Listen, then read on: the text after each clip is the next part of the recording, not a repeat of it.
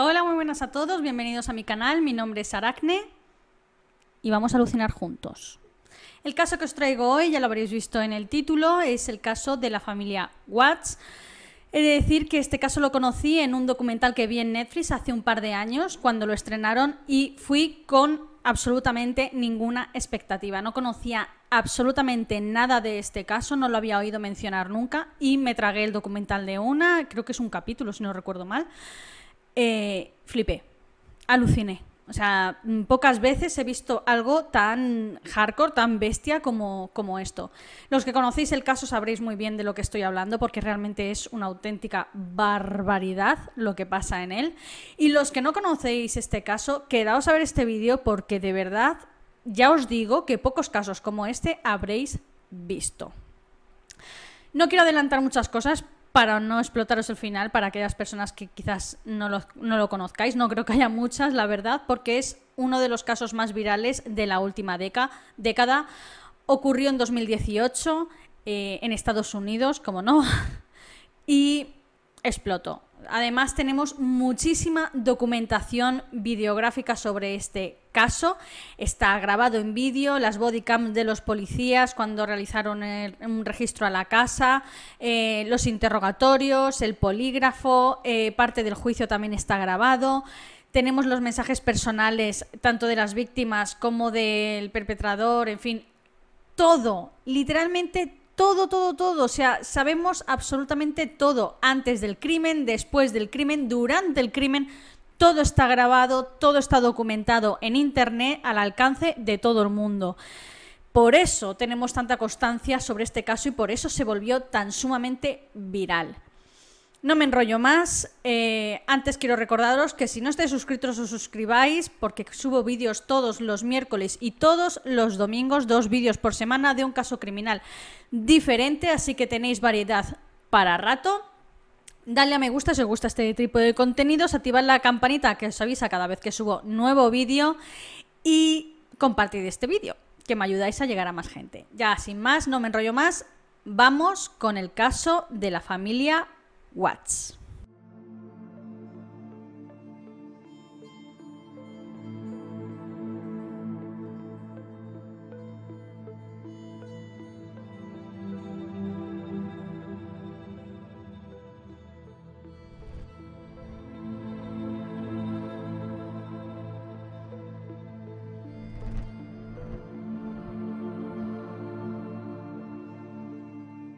Bien, vamos al lío.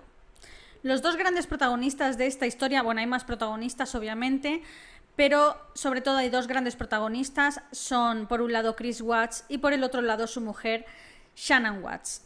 Pero quiero, contaros un poco lo que es el background de Shannon y de Chris eh, para que entendáis más o menos de dónde vienen y todo ese tipo de cositas, ¿vale? Venga, empiezo por Shannon. Eh, Shannon Watts, no empezó llamándose Shannon Watts, obviamente. Se llama Shannon Catherine Rutzek. Nació el 10 de enero del 84, 1984, en New Jersey. Pero cuando tenía 10 años se mudó con su familia a Aberdeen, que está situado en Carolina del Norte, en Estados Unidos. Era hija de Frank y de Sandra Rutzek. parece ser que es un apellido un tanto polaco o de por ahí.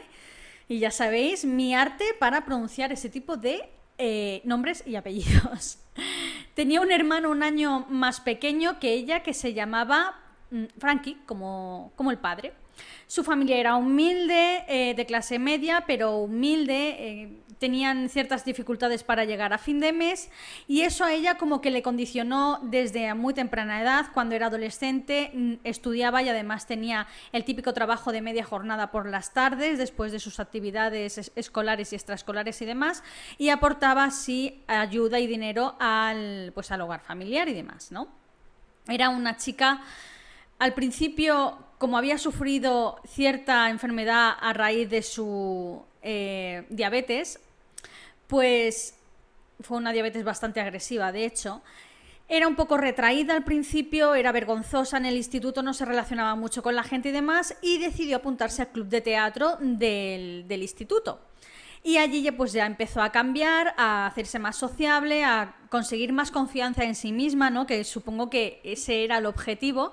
Y vaya si lo consiguió, porque se volvió una, como se decía antes, una pizpireta. Era un bichito, se volvió una persona súper sociable. Le encantaba estar rodeada de gente, le, se le daba genial, tenía un don de gentes esta muchacha. Eh, en fin, desde jovencita tenía las, ideas muy muy claras, sabía perfectamente lo que quería, era una persona muy trabajadora, era estudiosa, era lista, era inteligente y era audaz. Que eso, bueno, puede ser inteligente, pero ser un poco más parado, pero es que ella era realmente tenaz y era audaz. Aquello que se proponía, aquello que conseguía porque realmente se esforzaba por conseguirlo. Decir que empezó a salir con un chico, el último curso de instituto, y bueno, se enamoraron hasta las trancas, Leonard King se llamaba, y en 2002, a los 18 años recién graduados del instituto, deciden casarse. Esto, por lo visto, es bastante común en Estados Unidos, ¿no? Casarte con tu sweetheart del instituto. Aquí es impensable, o sea, olvídate. La cosa es que, claro, Estuvieron casados seis años, pero como pasa con todos estos matrimonios así tan jóvenes, hubo bastantes problemas. El matrimonio, pues claro, es que se están conociendo aún. Eh, si no te conoces a ti mismo, ¿cómo pretendes casarte con una persona y mantener un matrimonio largo si ni siquiera te conoces a ti mismo? ¿Vas a conocer a la otra persona? Eh, no. La gente evoluciona, la gente cambia, y más cuando tienes 18, 19, 20 años, ¿no? La cosa es que en 2008 decidieron pues ya terminar con la relación, el divorcio fue un tanto tormentoso por ambas partes, mucho papeleo, un poco bastante de estrés. Además no deja de ser tu primer amor, siempre es triste. Y bueno, Shannon en esa época estaba súper volcada con su trabajo, eh, estaba empeñada en construir una casa ella sola, eh, con los ahorros que había conseguido de sus trabajos y demás, y estaba empeñadísima en levantar y construir una casa ella, sola y luego eh, con la opción, o sea, con la vista de vender esa casa, ¿no? Para sacar un dinero extra de la venta y demás. Y a los 25 años, después de partirse el lomo, literalmente deslomarse, lo consiguió. Estuvo mucho tiempo construyendo esa casa ella misma, comprando los materiales ella misma, construyéndola ella misma y se hizo una pedazo de mansión bueno, ahora mismo lo estaréis viendo en las fotos, que ole ella. A los 25 años. ¿Qué estaba haciendo tú con 25 años? Yo sé lo que estaba haciendo y no, y no era construyendo casas, ya, os lo digo. Esta era Shannon, eh, bueno, en esta época era, no era Watts, era Shannon Rutschek, otra vez había vuelto a Rutschek de su apellido de soltera. Entonces, sobre 2009 entra en juego Chris Watts, que es el otro protagonista. Este sí que se llama Watts. y es que sobre esa época Chris le mandó una solicitud de Facebook, de amistad en Facebook, y Shannon la vio y pasó un poco de su cara y básicamente no, no le aceptó esta, esta invitación eh, ya que acababa de divorciarse, estaba un poco hasta la coronilla de, las relaciones, necesitaba pasar un tiempo sola porque realmente no había pasado nunca tiempo sola sin, sin una pareja estable y demás. Y no aceptó su solicitud desde un principio. De hecho, tendrían que pasar meses. La dejó ahí en stand-by como, en fin, sí, la he visto, pero ahí se queda. De repente empezó una época muy dura en su vida después de construir esta casa, puesto que empezó a sentirse muy mal eh, físicamente, anímicamente, se sentía muy cansado continuamente, se sentía fatal, notaba que su salud estaba empeorando, perdió 9 kilos en poquísimo, poquísimo tiempo, se le empezó a caer el pelo, ya se estaba preocupando muchísimo, obviamente fue al médico y le diagnosticaron con fibromialgia y con lupus aquí el doctor House estaría mm, alucinando. Quien haya visto la serie House lo entenderá. Entonces, como supondréis, pues esto generó una especie de crisis, eh, ansiedad en ella, incluso depresión, porque tenía tantas ganas de hacer tantas cosas y esta enfermedad pues como que quebraba bastante todos esos planes, le cortaban gran parte de su libertad, nuevos fármacos, ya tenía la insulina de esa diabetes bastante agresiva que tenía desde pequeñita. Y ahora se sumaba otra enfermedad más, que además, la fibromialgia, que realmente te duele todo el cuerpo, bicos yes, ¿no? Y es bastante, bastante chunga, ¿no? Entonces estaba en una época un tanto difícil, digámoslo así, de ánimo bastante difícil. Y en un momento de, no sé si de soledad o de, vete a saber tú qué, decidió aceptar esta solicitud de amistad de este misterioso chico Chris Watts en Facebook. Christopher Lee Watts nació el 16 de mayo de 1985, se llevan un añito, ella es mayor. Él nació en Spring Lake, en Carolina del Norte. Sus padres son Ronnie y Cindy Watts. Tiene una hermana mayor que se llama Amy. Son una familia normal de clase media, típica familia de estadounidenses normales y corrientes, nada destacable realmente. Eh, ellos nunca maltrataron a sus hijos ni nada por el estilo, no hay casos de abusos, ya veréis por qué digo esto. Eh, en fin, normal, promedio, Mm, sin más. Pasan, son tan normales que pasan desapercibidos. La cosa es que Chris siempre fue un buen hijo. Siempre fue un chico muy estudioso, un chico muy, muy responsable. le iba muy bien en el instituto, se graduó en el instituto y luego se matriculó en el Instituto Tecnológico de NASCAR y, se, y aún encima se graduó con honores, o sea que realmente era inteligente. Todo parecía ir bien para Chris eh, tenía pues un futuro prometedor, una carrera prometedora. Y bueno, pues llegamos al momento en el que le manda la solicitud, pasan unos meses y esta chica, que fue recomendada por una amiga suya, que le dijo, oye, se acaba de divorciar, mándale solicitud, pues acaba de aceptar su solicitud en Facebook. Empiezan a hablar por Facebook, por mensaje, empiezan a conocerse a través de Facebook y poco a poco pues deciden ir quedando y empezar a salir. Eh, en 2010 fue oficialmente la fecha cuando empezaron a quedar para, en fin, para conocerse y demás, ir a cenar y todo ese tipo de cositas. Y Shannon desde un principio, eh, aunque tuvieron bastantes citas y demás, no llegó a traerle la personalidad de Chris porque, como digo, eran personas completamente antagónicas. He dicho anteriormente que Shannon era una pizpireta, me encanta esa palabra, y es que era un bichito realmente, era una persona muy sociable, muy risueña, muy parlanchina, eh, le encantaba estar rodeada de gente, aunque estuviera con un grupo de gente que no conocía, ella eh, daba pie a conocer, si se le daba muy bien, ¿no? Sin embargo, Chris era un chico más reservado, más callado, más introvertido, no le gustaba mucho relacionarse con gente que no conocía, le a lo mejor no que no le gustaran, sino que, no, que le costaba, ¿no? Entonces, estas dos personalidades chocaron bastante. Y Shannon pues lo estaba como que apartando un poco hacia la friend zone. Él claramente sí que quería algo más con Shannon, le gustó desde un primer momento, desde que vio su perfil en Facebook le gustó. Pero ella eh, no, no notaba ese feedback, era ella siempre la que hablaba, la que tenía que sacar conversación y preguntas y él pues eh, supongo que sería por esa actitud de eh, reservado, de vergonzoso y demás, ¿no? De inseguro. Yo creo que más bien era inseguridad. Y bueno, en fin, que no, no le gustó del todo, pero sin embargo, en una de estas salidas de ambos juntos, en una de estas citas, a Shannon le empezó a dar como una especie de brote de lupus, no sé, una especie de ataque, se empezó a marear, se empezó a encontrar súper mal, como que se quedó medio tumbada ahí, en plan, no me puedo mover, necesito descansar los ojos y tal, y se quedó dormida en el regazo de Chris. Y pasaron bastante, bastante tiempo, como que al menos una hora, y cuando ella volvió en sí, después de esta mini siesta, eh, Chris no se había movido de allí, no la había despertado, simplemente se había quedado allí con su cabeza apoyada en su regazo, sin despertarla, que descansara tranquilamente y demás.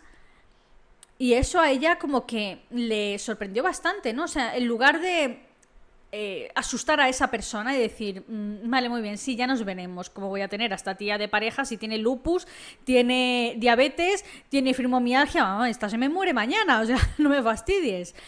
Sin embargo, no. Sin embargo, él se interesó por ella, después de este ataque pues iba a verla, estuvo un tiempo bastante fastidiada, iba a verla todos los días, le llevaba incluso comida, lo típico de te traía una sopita, tal se quedaba en su casa un rato, veían películas ñoñas, eh, comedias románticas estúpidas en el, en el sofá y se reían juntos y tal. Y surgió el amor. Shannon se enamoró de Chris perdidamente y Chris, bueno, ya lo, ya, ya lo estaba por si no lo habéis notado. Como digo, Shannon y Chris se enamoraron y en 2010 empezaron a formalizar su relación. Al principio, cuando Shannon conoció a los padres de Chris, su madre, la madre de Chris, Cindy, no la tragó, no la soportó y pensó que era una manipuladora, que desmerecía a su hijo, que lo manipulaba de una manera tremenda, que quería separarle de la familia, que lo tenía completamente dominado, en fin, eh, la veía como una auténtica bruja. Y se le notaba. De hecho, se lo decía a Chris, no salgas con esta, que mira, que es una lagartona, que no sé qué, lo típico, ¿no? Es que es tan tópico esto y Shannon y Cindy pues no, no se tragaban, no se podían ver. De hecho, en 2012, dos años después de iniciar la relación, fue la boda de ellos dos y la familia de Chris ni siquiera asistió a la boda. O sea, Chris dejó de atender a sus llamadas, de, en fin, de formar parte de sus vidas por esta mala relación con su ahora nueva esposa. Tras la boda en abril de 2013 deciden mudarse a Frederick en Colorado. Y es que parece ser que el clima de Colorado es un poco más fresco y esto es bastante más beneficioso para la salud de, Shannon. Entonces, eh, para los achaques y demás, ¿no? Entonces, pues se van a vivir a un barrio residencial, compran una pedazo de casa, de estas casas monstruosas, típicas de barrios residenciales más feas que un peo. A mí es que personalmente no me gustan nada y más el color, o sea, que es marrón, que es color caca. O sea, hola, una casa color caca. ¿De qué color es tu casa? La mía blanca, la tuya, la mía color caca. O sea, mm, no sé. Eh, americanos. Y bueno, y en, y en, principio eran felices en este barrio residencial. La casa les había costado un ojo de la cara y un riñón, unos 400 mil dólares de hipoteca. 400 mil dólares de hipoteca. Eso significa que has pagado una señal de vaya usted a saber qué, más los 400 mil dólares de hipoteca. Tenían que pagar, según esta hipoteca, 3 mil dólares al mes. Paraos a pensar en esto, 3 mil dólares al mes de hipoteca. Mm, impresionante, me vuela la cabeza. Pero bueno, hay que estar loco, ya os lo digo, ¿eh? El 17 de diciembre de 2013 tienen a su primera hija, Bella, más mona ella que todas las cosas, y el 17 de julio de 2015, un año y medio después, nace su segunda hija, Celeste, a la que cariñosamente le llamaban Sisi, CC. Sisi. También una monada tremenda.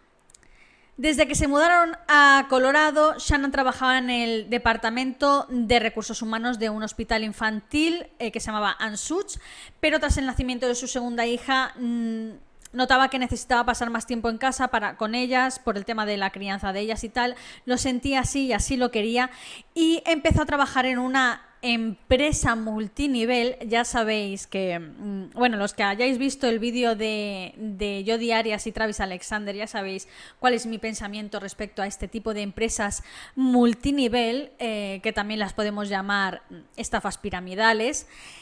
Y de verdad, ¿qué les pasa a los americanos con este tipo de trabajos? O sea, ya os lo digo, en el vídeo de Travis Alexander y en este vídeo, las dos víctimas trabajaban en una estafa piramidal. Y yo lo dejo ahí, pero bueno, eh, en fin. Esta empresa en la que trabajaba Shannon se llamaba Levels y después cambió el nombre para llamarse Thrive. Qué raro, ¿no? Que estas empresas cambien de nombre, guiño, guiño. Y vendían productos dietéticos y de salud eh, pero en fin, sin receta médica ni nada. Eran básicamente una especie de Herbalife, es decir, eh, medicamentos con rebajados con azúcar y placebos a punta pala. Pero vaya, la cosa es que ella vendía este tipo de productos y se sacaba una bonificación por todas las personas que traía, eh, no solo como clientes, sino que también, se apuntaban para vender este tipo de productos al resto de gente más. O sea, cuanta más gente traigas a la empresa para que ellos también vendan este tipo de productos, más bonificación te llevas. Y dejadme deciros que era una auténtica crack en esto.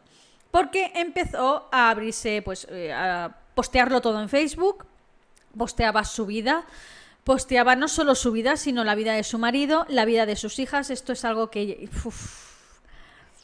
Uh, no lo soporto. Cuando usan, uh, cuando exponen la vida de las niñas era de continuo, todos los días eh, ponía fotos, todos los días ponía vídeos, grabando a las niñas, ya estuvieran llorando, ya estuvieran riendo, incluso las grabó pues haciendo sus primeras necesidades en un váter de estos, eh, teniendo berrinches, tal, las exponía mm, continuamente, ¿no? Yo esto es algo que no, que no soporto, el tema de las Instamami o de las Blogger Mami o como narices se llamen ya sé que son sus hijos, pero tus hijos son mm, otras personas aparte, tú no eres su dueño, eres su padre. Pero bueno, en fin, es lo que hacía, vendía sus productos eh, anunciando pues esta familia perfecta, ¿no? Que su marido era divino y maravilloso y perfecto y divino de la muerte, ella también era divina y maravillosa, sus hijas eran preciosas y maravillosas. Y, estos productos le habían ayudado con el lupus y con la diabetes y con el afrimomialgia y no sé qué más leches y que, en fin, que era una auténtica crack. Hacía directos en Facebook, tenía un montón de seguidores, cada vez más y más y más, y la verdad es que se le daba muy bien, o sea, estaba ganando ahí buenos dinericos.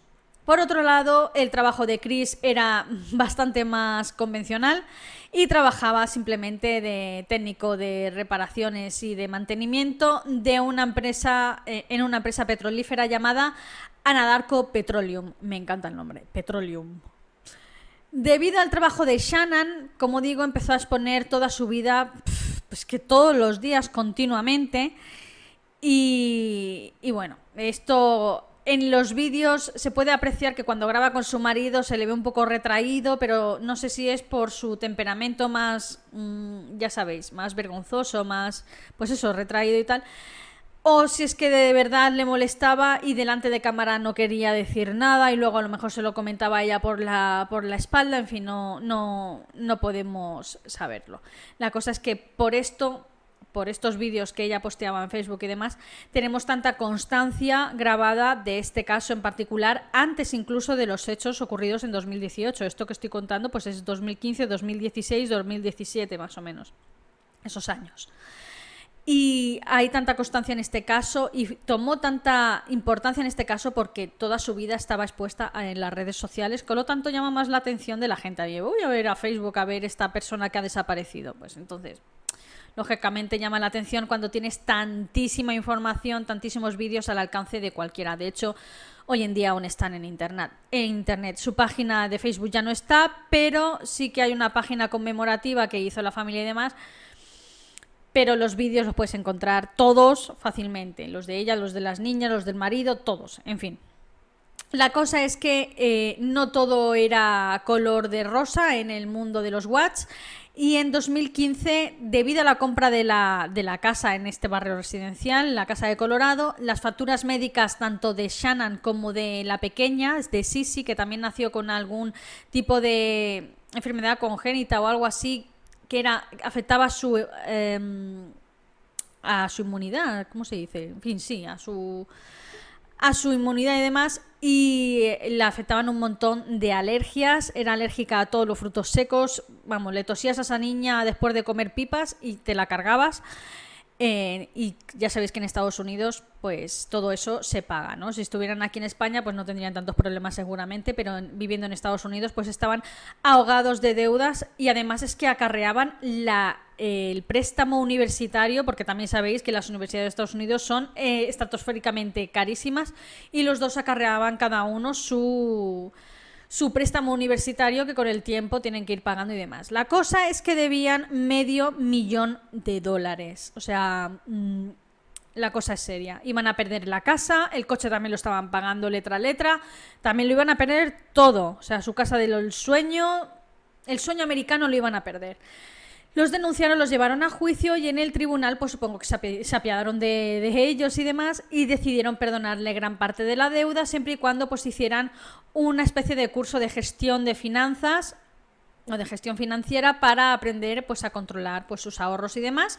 Y parece ser que funcionó bastante bien eh, poco a poco fueron solventando este problema de deudas y demás. Eh, creo que Chris ganaba un sí unos 60 mil dólares al, año, con lo cual no está nada mal. mm, teniendo en cuenta que aquí en España la media está como que 20.000 euros, si es que llega, pues no está nada mal.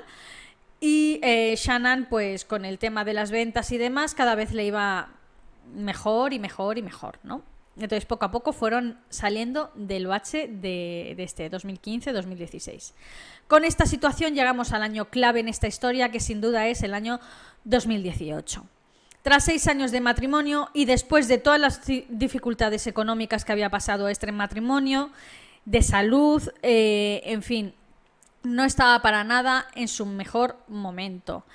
Pero Chris insistió, y repito que fue Chris el que insistió, que es todo esto lo que me, crispa en la cabeza, que quería otro bebé, que tenía ganas de tener otro bebé, a ver si esta vez había suerte y llegaba un varón. Y fueron a por él. Y en mayo de 2018, Shannon, en un directo en Facebook, con una camiseta que ponía Oops, we did it again, que es un guiño a una canción de Britney Spears que significa Oops, lo hicimos otra vez, pues le, le comentaba a Chris, él llega a casa, se la ve con esta camiseta y le, le dice que, pues que lo han hecho otra vez, que han hecho otro bebé y él en el vídeo, repito, se ve un poco cortado en plan, pero se le ve risueño, se le ve ahí en plan, ¡ah, qué bien! ¡Otro bebé! ¡Sí! Uh". Y bueno, en principio pues parece ser que todo iba viento en popa, toda vela y con otro bebé. Así que en principio todo, todo iba bien. Por el lado de la familia de, de Chris Watts, eh, las cosas estaban fatal con Shannon, o sea, no se soportaban. De hecho, hubo un momento en el que antes del, tercer cumpleaños de Sisi fueron a ver a los padres de, de Watts y la madre, o sea, la abuela de la niña, era completamente consciente de todas las alergias a los frutos secos que tenía esta niña, que además era una alergia muy fuerte, repito, le podría haber dado un shock anafiláptico y quedarse en el sitio. Y sin embargo, le ofreció un helado de no sé si de anacardos o de, vete tú a saber, de un fruto seco y demás. Y se lo ofreció en plan, toma, toma, te doy un helado. Y claro, Shannon estaba ahí y le empezó a gritar en plan, ¿qué haces? Que eso está lleno de frutos secos, estás loca, quieres matarla, tal. Y luego la explicación que dio Cindy, yo no soy nada fan de esta mujer, de hecho si la viera le escupiría la cara, tengo que decirlo. Pero esta señora dijo que, que lo hizo para probar a la niña, que la niña sabiendo que tienes alergia, tendría que ser lo suficientemente inteligente para no coger ese helado. No olvidemos que la niña no tenía ni tres años cuando pasó todo esto. Mm, hola, ¿y tú has sido madre de dos, de dos niños? Así estaba el tema con la, con la familia de, de Chris Watts. Entonces Shannon sacó de allí a la niña, le dijo que no quería volver a verlos, que las niñas no iban a volver a poner un pie dentro de esa casa. Esto también hizo por otra parte que el matrimonio pues se volviera más tirante, la situación en, casa y demás, porque claro, al fin y al, cabo son tus propios padres. Esto desde el punto de vista de Chris. Y tengo a mi mujer aquí diciéndome que las niñas no quiere que, las, que pisen la casa de, de, sus propios abuelos, de mis padres y tal, por esto que ha pasado y tal. Y por otro lado tengo a mis padres diciéndome que es una histérica, que es una manipuladora, que lo está pintando todo de tal, que...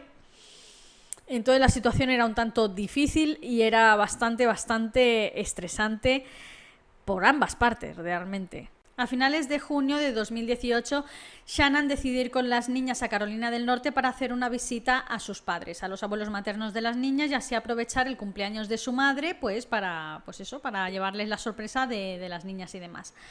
Chris no puede acompañarlas porque en ese momento está trabajando, pero se unirá a ellas a finales de julio y así lo hacen. Eh, finalmente regresan los cuatro juntos, la familia, de vuelta a Colorado al principio de agosto, concretamente el 7 de agosto. Y es que Shannon tiene ese fin de semana, el siguiente fin de semana del 7 de agosto, una especie de convención con su empresa piramidal. Típica convención de, oh sí, eres son los mejores, ¿qué vais a vender? Vamos a venderlo todos, tal. En fin, que se ponen todos como una especie de criptobros ahí, cientos de personas en un hotel y tal, ¿no? Y entonces iba a viajar con su mejor amiga eh, que era Nicole Atkinson, que también trabajaba con ella en esta empresa. y van a viajar a esta convención las dos juntas y Chris se tenía que quedar ese fin de semana con las niñas. Y bueno, mientras eh, Shannon está de viaje, pues como digo, Chris se queda con las niñas, eh, pues se van hablando por teléfono, como siempre, lo típico, y nada, en fin.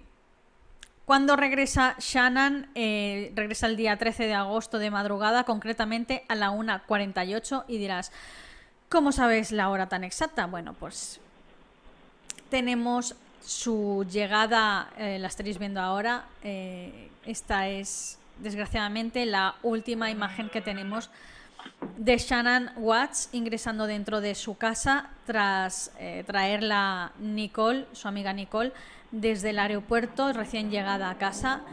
Y bueno, pues como digo, esta es la última imagen que tenemos de Shannon Watts.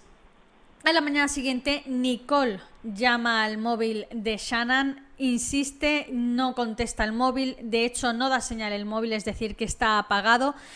Y es que esa mañana, bien temprano por la mañana, Shannon tenía mm, pues una cita con el ginecólogo para comprobar cositas de su embarazo y demás, ese tipo de cosas que hacen las embarazadas.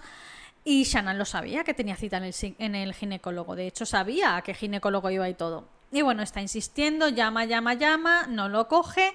Eh, decide ir al centro médico porque le pilla más cerca, preguntar a ver si se ha pasado por allí su amiga Shannon Watts.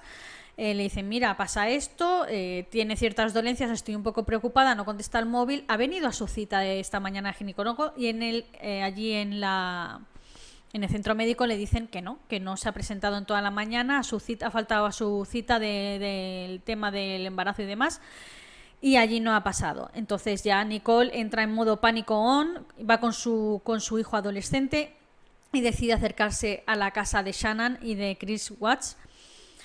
Y bueno, cuando llega allí ve el coche de Shannon aparcado en la puerta, es decir, que en principio no ha podido ir a ningún sitio sin el coche. Y se asoma un poco por las ventanas, ve que sus zapatos están colocados al lado de la puerta, esos zapatos que lleva siempre todos los días porque son cómodos, está embarazada y demás, o sea, son unos zapatos que lleva así a diario y demás, y están en la puerta bien colocados, lo único que oye es al perro ladrar, por mucho que toca la puerta, por mucho que la llama al móvil, allí no contesta nadie. Ya casi histérica, perdida, decide llamar a su marido, a Chris. Chris le dice que está viendo a una amiga con las niñas, es decir, que ha llevado a las niñas a ver a una amiga y demás. Nicole...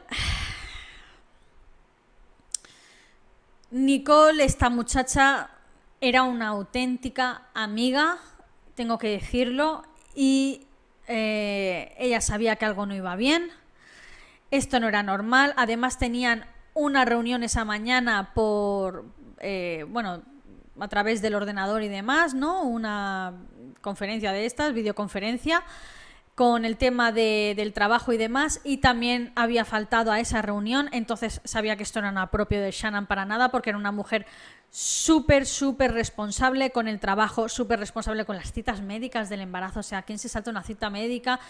Es una persona que nunca tenía pagado el móvil, primero, porque estaba enganchada a las redes sociales por el tema de su trabajo, segundo, porque eh, está embarazada, y tercero, porque tiene lupus, tiene diabetes y, tiene, en fin, tiene ciertas dolencias que, necesitas el móvil por si te da algún chungo en mitad de la calle, ¿me entiendes?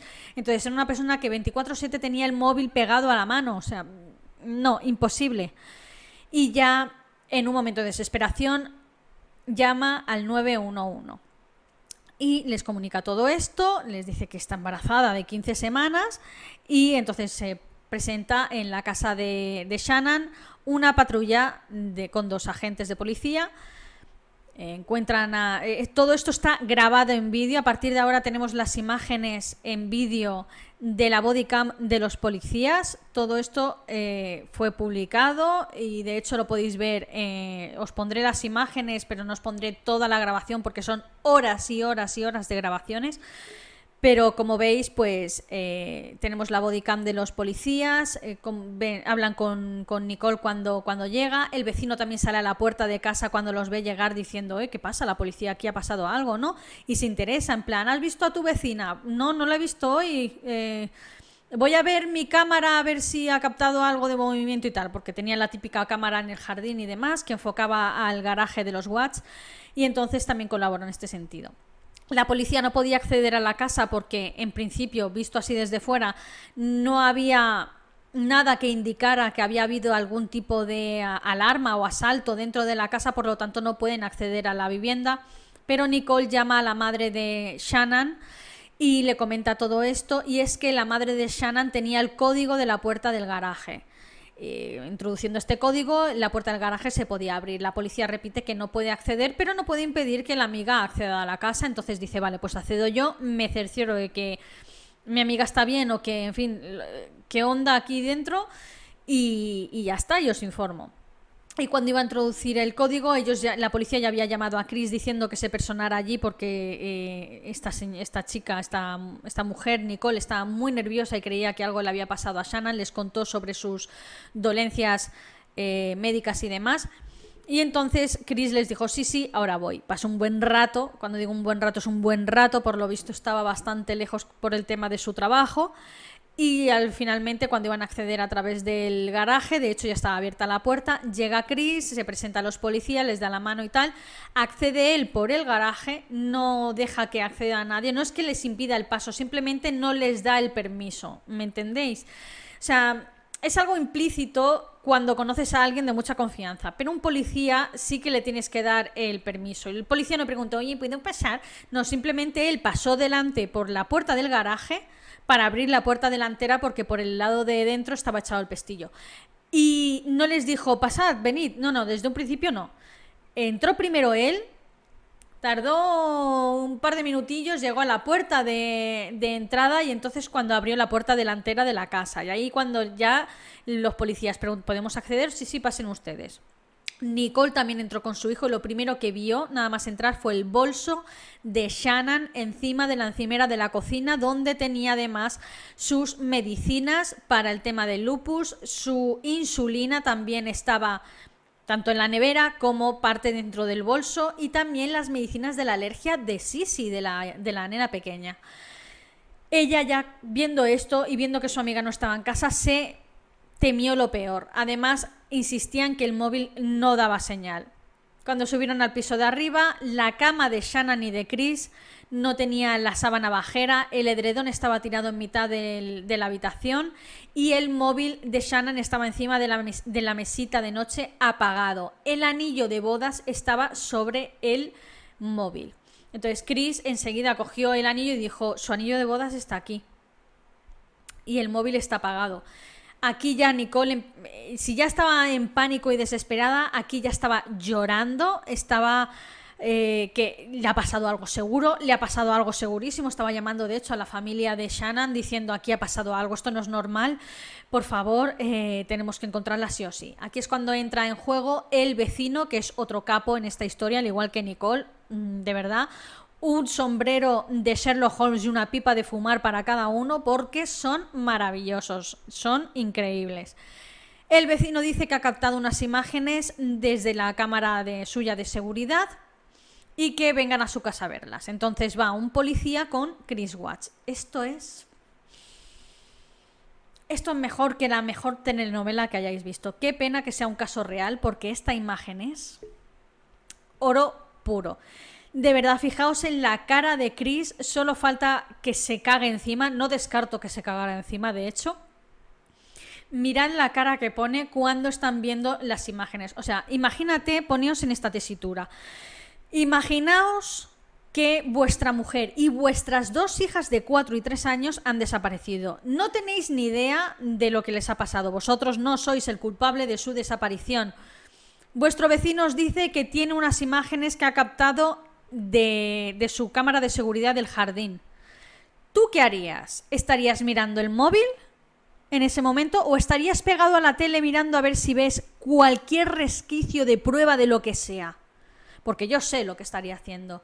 Pues aquí el amigo Watts está mirando el móvil, si no está mirando para otro lado, si no está con los brazos en alto, ahí en este momento el corazón le tenía que ir a 200, yo no sé cómo a este hombre no le dio un infarto ahí mismo. Las imágenes captan, pues, eh, como habéis visto, Chris tiene el coche aparcado en la acera, no tiene el coche aparcado dentro del garaje porque el garaje, la puerta da justo encima de la habitación de las niñas. Y es que cuando abres y cierras la puerta, pues hace ruido y esto despierta a las niñas. Entonces siempre dejaba el coche aparcado fuera del garaje. Esa es la explicación. ¿Qué pasa? Que coge el coche, se le ve a él a, las 5 menos algo, cuatro y las 4 y media más o menos, salir, coger el coche, entrar de culo en el garaje y ahí se ve como carga algo en el coche, no se ve que carga, y entonces ya se monta en el coche y sale pues para, para su trabajo. Y eso es lo único que se ve.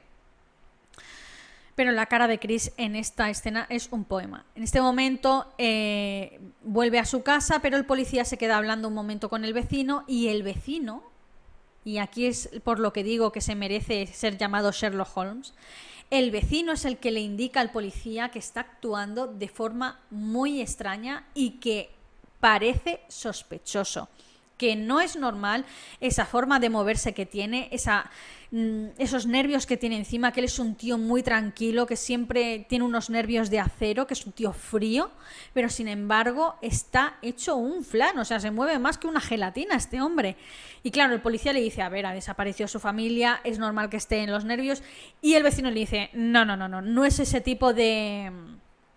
De, de nervios. Es, es algo más y, este, esto, esto no es normal, ¿me entiendes? Esto, esto es algo más.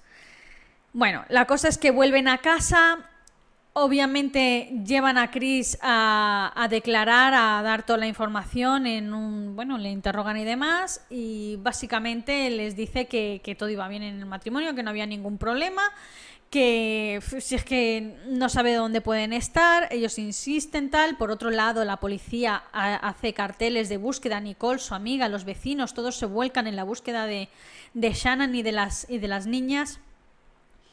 Empiezan a, empiezan a notar también la prensa pues ese eco, ¿no? De, de, ostras tú, que ha desaparecido una madre con dos hijas, o encima está embarazada, o encima son blancos, o encima es un barrio residencial, ¿qué está pasando? O sea, y ya empiezan a focalizarse en este, en este caso a tope, ¿no? Y bueno, eh, él por otra parte está en la comisaría prestando declaración y en principio pues no hay ningún problema, no sabe dónde pueden estar las niñas y demás y, y bueno, le dicen déjanos tu móvil porque tenemos que revisarlo todo para descartar y demás. Sí, sí, ningún problema, tengan mi móvil y tal. Y bueno, no pueden detenerle porque obviamente no tienen ninguna prueba contra él, entonces él vuelve a su casa y sigue haciendo pues eh, su vida normal. Al día siguiente, la policía regresa con una patrulla canina para captar los olores de la familia, eh, a ver si pueden encontrar algún rastro, en fin, para hacer su trabajo, registrar más a fondo la casa incluso y demás, ¿no? Con el rollo ya CSI, ¿me entendéis? Por otro lado, la prensa, como digo, se presenta en casa de Chris y mientras ellos están trabajando dentro de la casa, Chris está afuera y otorga pues unas entrevistas a varias televisiones locales y demás. Y son cuanto menos inquietantes. Como digo, este caso está enteramente grabado, ya sea bien por las bodycam de los policías, como por la prensa, como por las cámaras de, de la sala de interrogatorios de la comisaría. Todo está documentado y grabado. Es impresionante. La cosa es que, eh, bueno, pues tras el registro en su casa con el tema de la, de la patrulla canina y demás, se lo llevan de nuevo a comisaría y empiezan a apretarle un poco más. Porque aquí tengo que dar un dato y este dato es completamente cierto. El 85% de estos casos de desaparición de, de, un niño o de desaparición de una persona y demás, el 85% los responsables son alguien de dentro de la familia, o del círculo familiar, o del, círculo de amigos y conocidos. Es decir, que había un 85% de probabilidades de que el culpable fuera efectivamente pues el marido. Entonces, ellos son conscientes de esto, lo citan a, a, declarar, además han averiguado un par de cositas que ahora mismo os daréis cuenta de a lo que me refiero. Empiezan a apretarle un poquito y él sigue con el tema de que mi matrimonio es maravilloso, podrían, vamos, escribir un libro sobre nosotros de autoayuda, de lo maravillosos que somos. Y es una de, vale, estupendo, pues entonces si todo es tan maravilloso, mmm, ofrécete voluntario para hacerte un, un examen de polígrafo. ¿Qué te parece, Chris? Y él, "Mm, bueno, venga, vale. Claro, en este momento, si te niegas, te van a fichar como sospechoso. Y si no te niegas, te arriesgas a, a fallar la prueba del polígrafo. Pero, en fin, por suerte para Chris, esto no es determinante en un, en un jurado, pero ya veréis. La inspectora a cargo del caso y el inspector fueron también maravillosos. Yo pocas veces he visto, os lo digo de verdad, eh, yo insisto muchas veces que he visto muchísimos interrogatorios, muchísimos, me encanta verlos, de hecho, y pocas veces he visto una profesionalidad tan bien llevada como en el caso de Chris Watts. Cuando le está colocando todos los cables, el cableado del polígrafo, que ya de por sí te sientes intimidado por tanto cable y por tanta parafernalia, y más cuando eres culpable, y, y estás ahí, pues la mujer, la inspectora, le está diciendo, eh, si mientes, o sea, no intentes mentir porque lo hemos visto de todo aquí. Y no funciona nada. Si mientes, el polígrafo lo va a captar. Así que, si me dices la verdad, cuando termine la prueba, yo también sabré la verdad. Pero si me estás mintiendo, cuando termine la prueba, yo sabré también que me estás mintiendo. Y es imposible engañarle a este, a este aparato. Así que no seas idiota y no me mientas. Es que la verdad es que hay que ser muy estúpido para mentirle al polígrafo, ¿sabes? Hay gente que lo ha intentado y es imposible. Y hay que ser muy estúpido para mentirle al polígrafo. Pues así empezó el tema del polígrafo. Imaginaos ya con, con esto, eh, tenía el hombre los huevinchis aquí, vaya. Empiezan con preguntas rutinarias, en plan, ¿no? ¿Te, llamas Chris Watts? Sí, ¿te vives en Colorado? Sí, ¿sabes? Preguntas de que tú sabes la respuesta, obviamente, ¿no? Y ya pronto empiezan ahí a meterse en materia, preguntas tales como, ¿sabes dónde están eh, Shannon y las niñas? ¿Sabe- eh, ¿Les has hecho daño en algún momento? ¿Eres tú responsable de su desaparición? ¿Van a volver las niñas? ¿Van a volver, ¿Va a volver Shannon? Tal. Y bueno, él, no, no, no, no sé dónde están, no les he hecho daño, no tal, ¿no? Bien, pues entonces sale un momento, eh, comprueba los resultados y cuando regresa, regresan los dos, eh, es una sala de interrogatorios pequeño, esto lo hacen precisamente para que el interrogado se sienta más prisiona- presionado por, en fin, sienta más presión, ¿no? Una sala pequeña, una sala sin distracciones, sin cuadros, sin nada, completamente vacía, con una mesa y sillas, ya está y, los dos policías bien cerca tuya y la puerta alejada de tu, de tu lado. Todo esto es psicología pura y dura. Entonces entran dentro de la sala y les dicen, a ver, tenemos los resultados del polígrafo, un menos 4 es cuando una persona está mintiendo, bueno, pues tú has sacado un menos 18, Chris. O sea, no, ya no es que estés mintiendo, es que te, te has saltado, eh, vamos, todas nuestras expectativas en cuanto a mentira se refiere. ¿Qué narices ha pasado con tu mujer y con tus hijas? Cuando empiezan a presionarle, finalmente eh, Chris confiesa que tiene una amante. Una tal Nikki Kessinger, eh, que es geóloga y acaba de entrar a trabajar en su empresa, entró a principios de junio y empezaron enseguida pues una relación, mm, pues eso, de, de estrangis.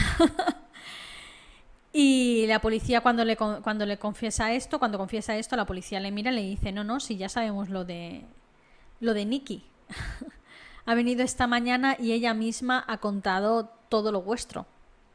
Resulta que Nikki Kessinger eh, había visto todo el tema este de- por las noticias, había explotado, de repente ve que una mujer y sus dos hijas, una mujer embarazada y sus dos hijas habían desaparecido y entonces dijo, ahí va, pero si, pero si es la familia de, de mi novio.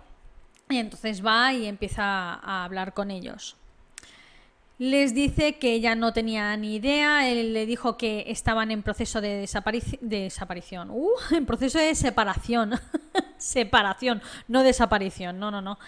Les dijo que estaban en proceso de separación, que su matrimonio estaba completamente roto, que todo el tiempo que había pasado eh, Shannon con las niñas en Carolina del Norte con los abuelos resulta que él se había inventado y le había dicho que no, que la había abandonado y que se había ido con las niñas dejándolo solo, ¿no?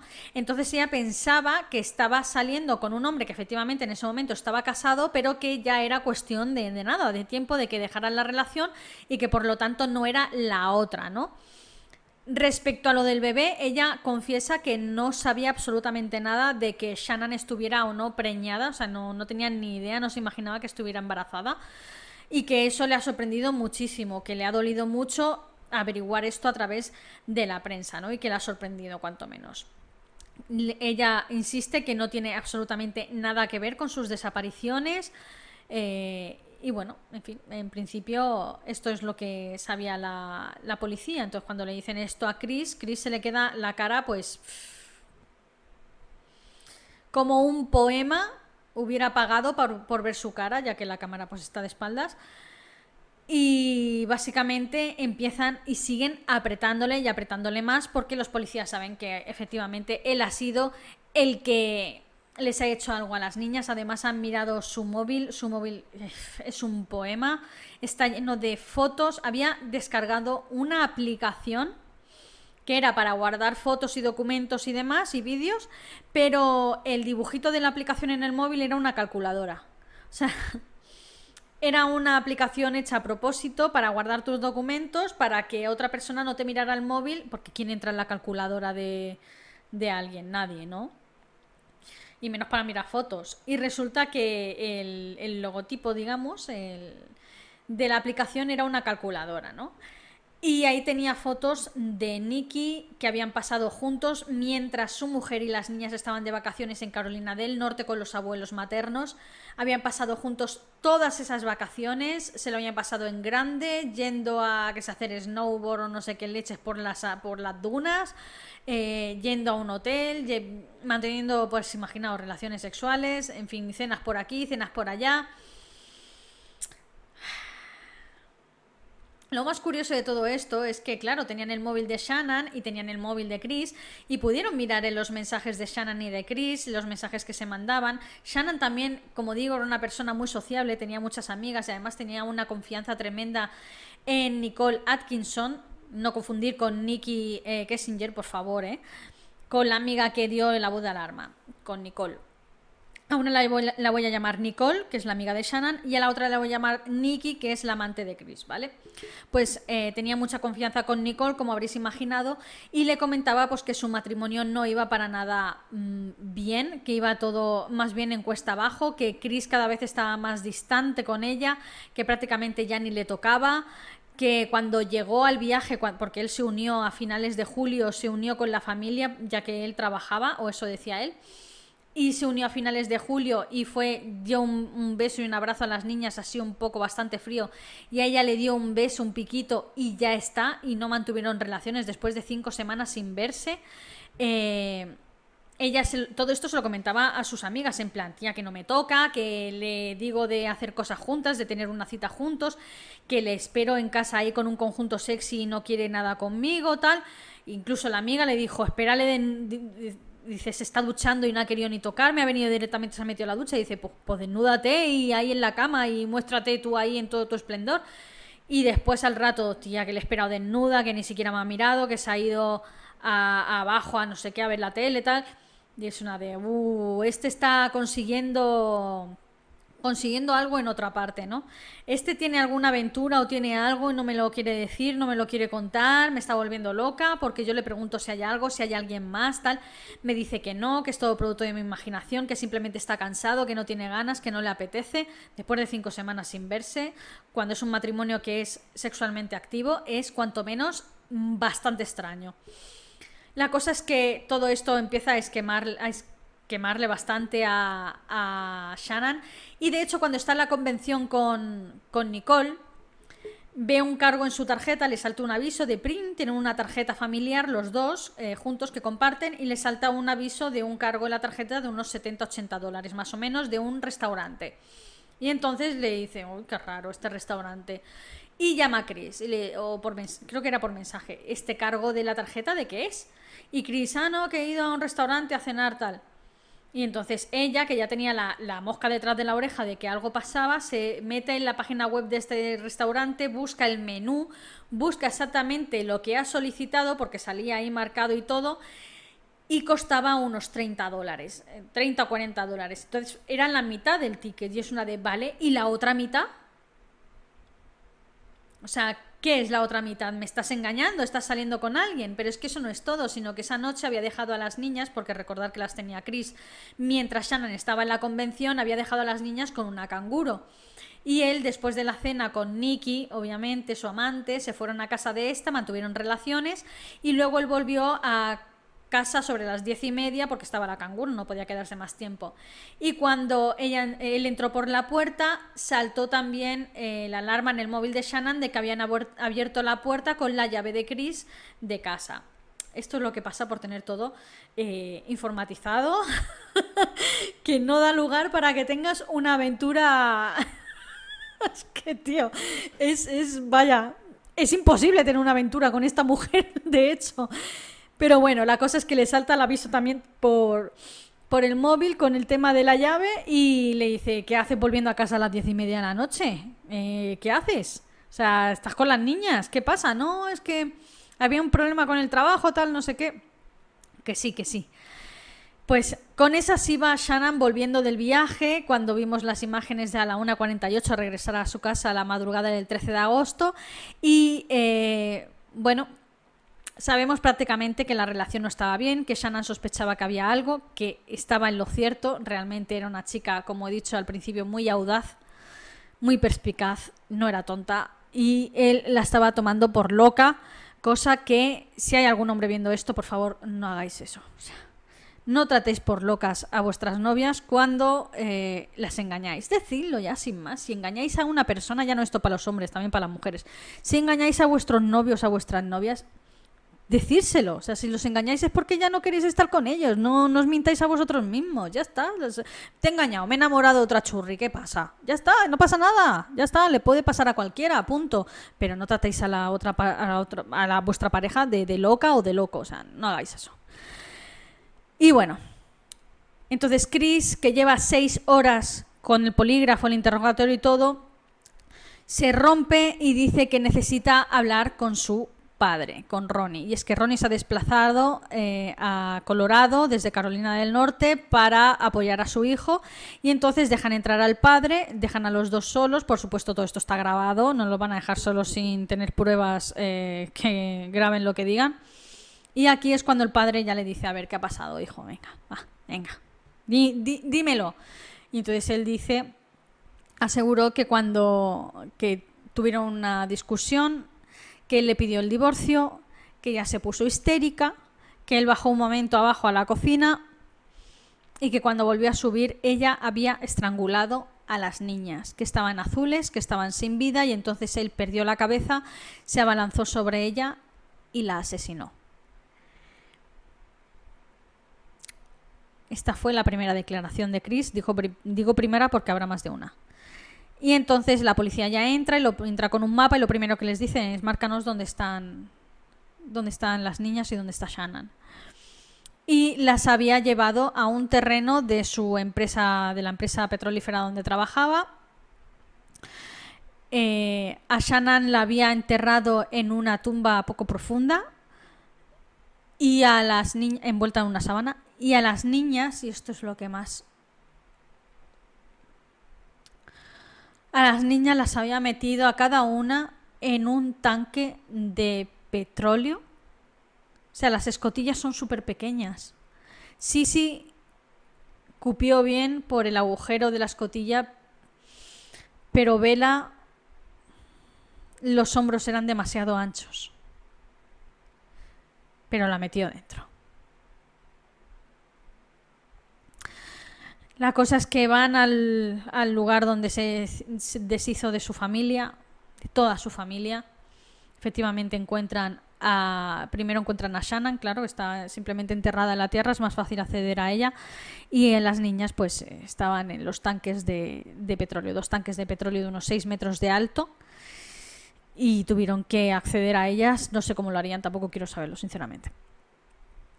La sacaron y bueno, eh, Efectivamente, Shannon había sido estrangulada, tal y como decía él. Las niñas no habían sido estranguladas, habían sido asfixiadas. Eh, en fin, cuando encontraron a Shannon, la sábana estaba llena de sangre. Aunque había sido estrangulada, la sábana estaba llena de sangre porque mientras la estaba enterrando, y esto es muy fuerte, Shannon estaba sufriendo el aborto de, pues, de su hijo, del que estaba embarazada y lo expulsó mientras estaba en esa fría y solitaria y aislada tumba en mitad del desierto de Colorado. Las niñas, como digo, sí, sí, no tenía marcas, pero vela para poder haber, para que pudiera ser introducida dentro de la escotilla de ese tanque de petróleo, tuvo que hacer mucha fuerza y tenía unas raspaduras tremendas en las caderas y en los hombros. La hizo básicamente polvo para poderla meter ahí dentro, porque no era lo suficientemente ancho para que ella cabiera por ahí. Bueno, ahora pasamos al, al juicio. El juicio se celebró un año y medio después de los hallazgos de los cuerpos, que fueron el 16 de agosto de 2018, por cierto, no lo he dicho antes. Y en un principio, aunque él mantuvo su declaración de que fue Shanna la que asesinó a las niñas, cambió la declaración antes de presentarse al juicio y se declaró culpable de todos y cada uno de los asesinatos. ¿Por qué? Porque se enfrentaba a la pena de muerte. Sí, señores, en Colorado aún hay pena de muerte.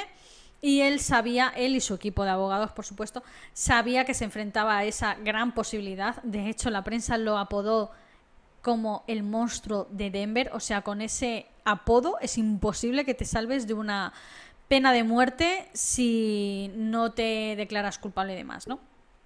La cosa es que se declaró culpable de todos los asesinatos y le cayeron nueve cargos en contra con cuatro cadenas perpetuas, eh, tres, perdón, tres cadenas perpetuas y 64 años de prisión por eh, un aborto provocado, que es el, aborto del, del bebé nonato, que por cierto era un niño, era un varón y lo iban a llamar Nico entonces la familia de Shannon se refiere a él como Nico directamente, ¿no?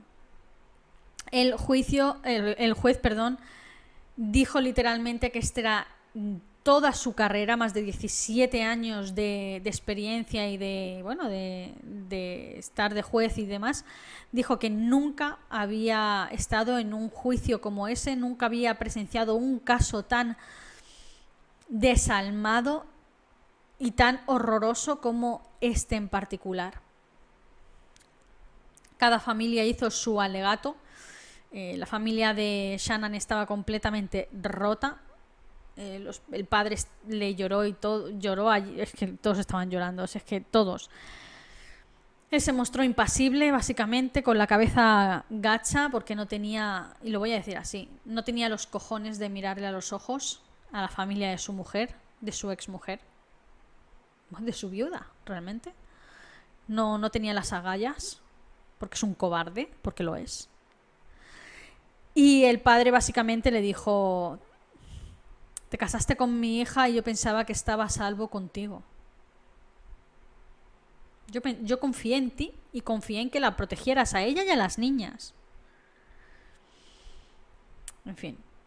Por otro lado, la familia de él, sobre todo en especial la bruja de su madre, es que su madre es una bruja, tío.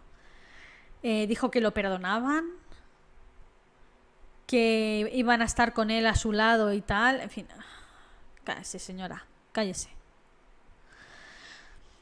Bien, hay cosas que tengo que comentar referente a este caso. Porque, por ejemplo, en el documental de Netflix, que está muy bien, está súper bien, la verdad, os lo recomiendo, el caso Watts.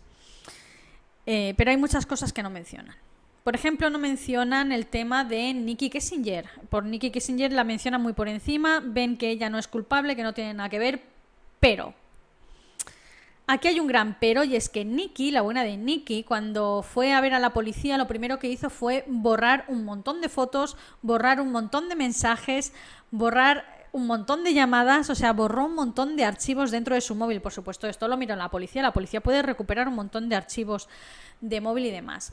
También le pidieron el ordenador personal y en su historial de búsqueda, en el historial de búsqueda del ordenador de Nicky, vieron vestidos de boda. O sea, había buscado vestidos de boda. Señora, no hace ni un mes que estás con este hombre. De, literalmente, no hace ni un mes que estás viendo a este hombre. ¿Qué haces? Buscando vestidos de boda.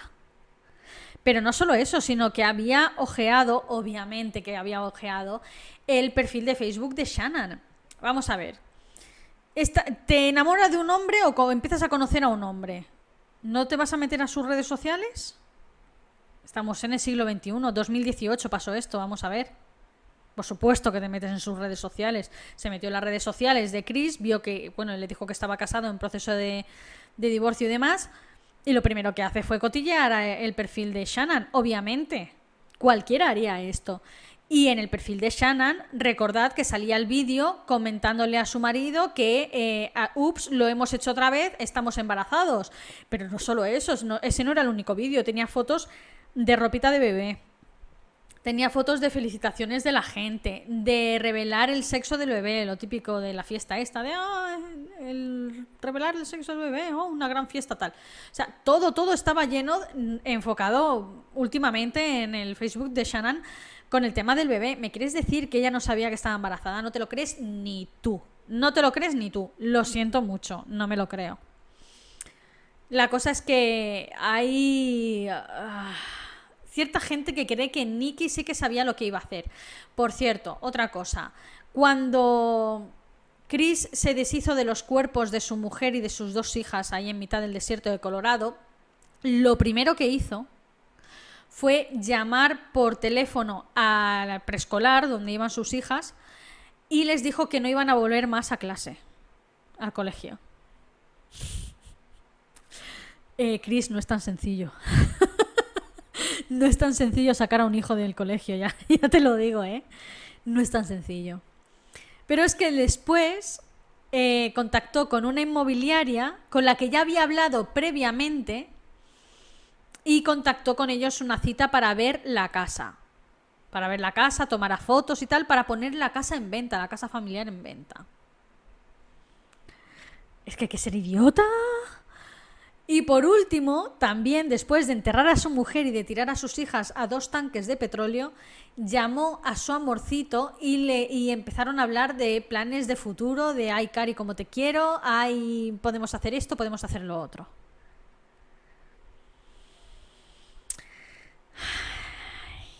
Muy, muy listo no es este hombre. Muy listo no es. Ya, ya os lo digo que muy listo no, no es. Nicky hay gente que opina que sí, que, incluso hay gente que opina que estuvo con él cuando los asesinatos y todo. Por cierto, finalmente él estando en la cárcel ha confesado la realidad de lo que pasó. Shannon no mató a sus hijas, obviamente. Shannon adoraba a sus hijas, hubiera dado su propia vida por sus hijas. Lo que pasó fue lo siguiente. Discutieron y según Chris, ella le dijo, me voy a llevar a las niñas y no las vas a volver a ver. Bien, es lo que tú querías. O sea, no entiendo por qué matar a nadie. La cosa es que él la asesinó, la estranguló, del forcejeo Bella se despertó, la mayor, entró en la habitación, vio a su madre ahí muerta y le dijo, ¿qué le pasa mamá?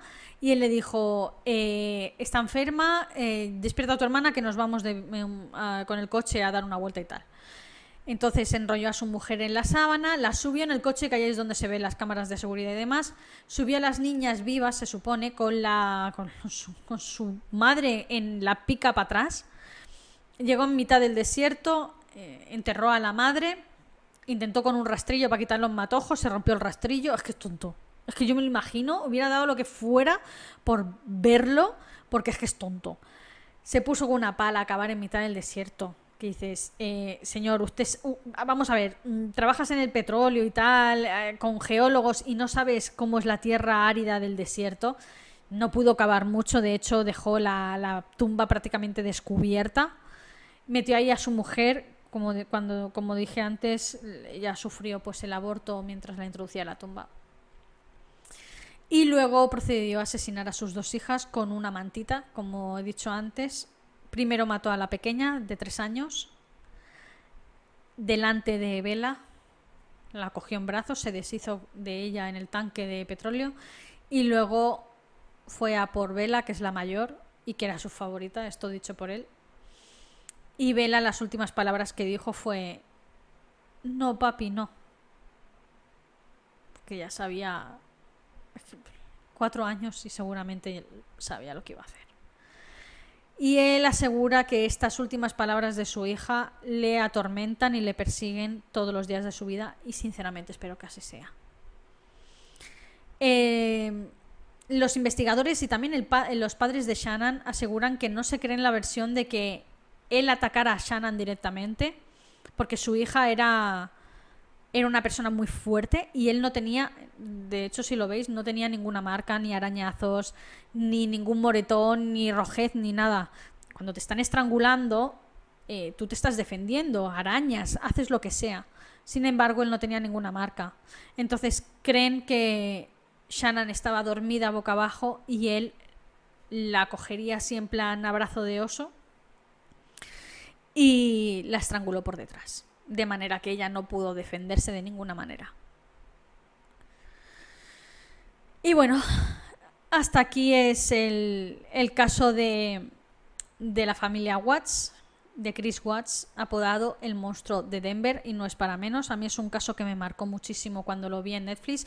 De verdad que puse el documental sin ninguna expectativa, no sabía ni, ni quiénes eran esta gente, y cuando vi el documental lloré y todo los vídeos de las niñas son...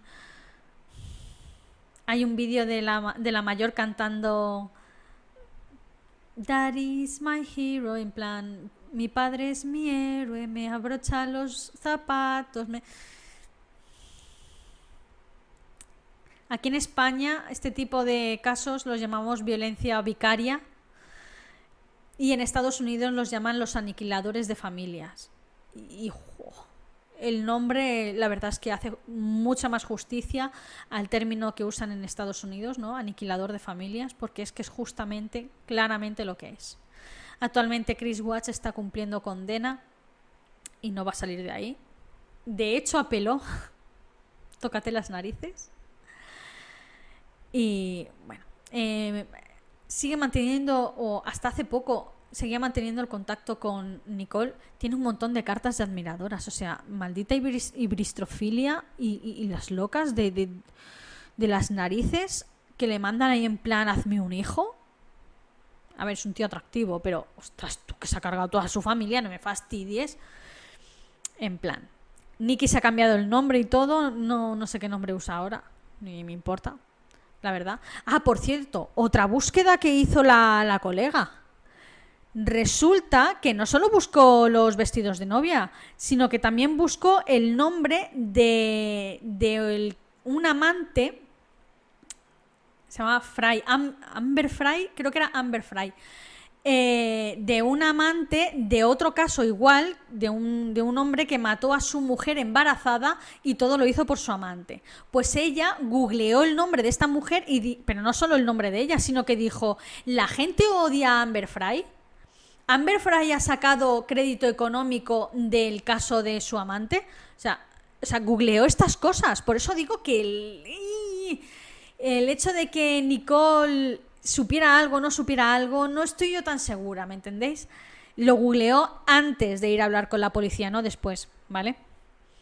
En fin, hay ciertas cosas ahí con Nicole que me esqueman mucho la nariz y de hecho decían que este caso no estaba cerrado al 100%, de hecho no está cerrado al 100% porque siguen investigando la figura de Nicole. La familia de Shannon Watts creen que hay algo más ahí. Y bueno, y si encuentran algo, espero que lo hagan, sinceramente, si es que hay algo. Sería un bombazo, sin duda. Por mi parte, hasta aquí el vídeo de hoy. Sé que ha sido un vídeo largo, pero es uno de, sinceramente, es uno de mis casos favoritos, por muy mal que suene esto. Me parece súper interesante el hecho de que una persona destroce su vida y la vida de todos los que lo rodean, los que más lo quieren. ¿Por qué? ¿Por cuatro polvos con una chavala de 28 años? Bien, ahí es cuando se demuestra que hay hombres que piensan con la, con la minga. En fin, al menos este. Hasta aquí el vídeo de hoy. Espero que os haya gustado. De ser así, eh, dadme un, corazoncito. Compartid el vídeo. Eh, activad la campanita que os avisa cada vez que subo un nuevo vídeo. Recordad que subo uno los domingos y otro los miércoles. Todas las semanas dos casos diferentes. Comentadme si conocíais este caso, si conocéis algún dato más sobre este caso, seguro que me deja alguno más por el tintero, pero es que hay muchísima información, muchísimos vídeos y muchísimo de todo. Y yo sin más me despido hasta la próxima, hasta el próximo vídeo. Adiós.